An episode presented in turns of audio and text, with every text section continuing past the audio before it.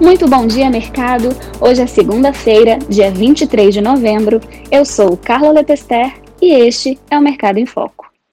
A semana começa com boas notícias na luta por uma vacina eficaz contra o coronavírus.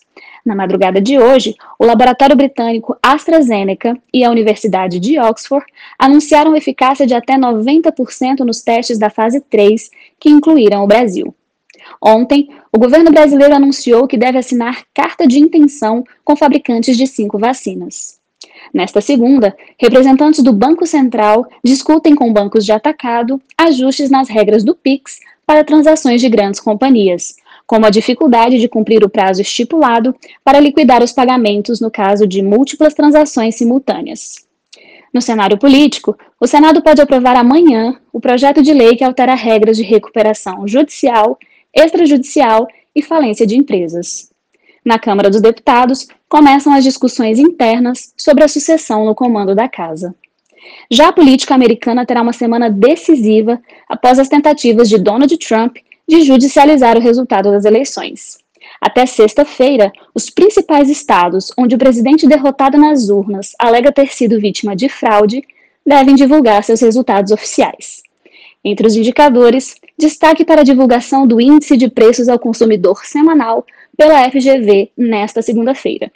Na quarta, dia 25, devem ser divulgados os dados do Cadastro Geral de Empregados e Desempregados, o CAGED, do mês de outubro. Em setembro, foram geradas mais de 313 mil vagas, mas o saldo ainda era negativo em 558 mil postos de trabalho.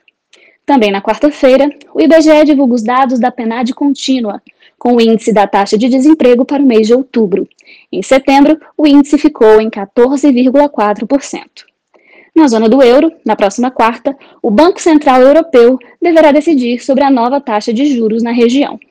Em relação ao mercado, o período de divulgação dos resultados trimestrais das empresas listadas na Bolsa foi encerrado há uma semana e as atenções se voltam para os movimentos na Europa e Estados Unidos e os possíveis impactos no Brasil. O G20, grupo dos 20 países mais ricos do mundo, encerrou ontem sua reunião de cúpula e reforçou no comunicado final que a pauta ambiental é urgente e deve ser incluída na recuperação da economia pós-pandemia. No Brasil, começa hoje a edição 2020 do Congresso Brasileiro de Mercado de Capitais, organizado pela Ambima. Serão cinco dias de evento 100% online. Esses foram os destaques da semana que o M1M preparou para você. Para ficar por dentro dessas e de outras notícias, acesse www.mercadoemumminuto.com.br. Te desejamos uma ótima semana e até o próximo Mercado em Foco.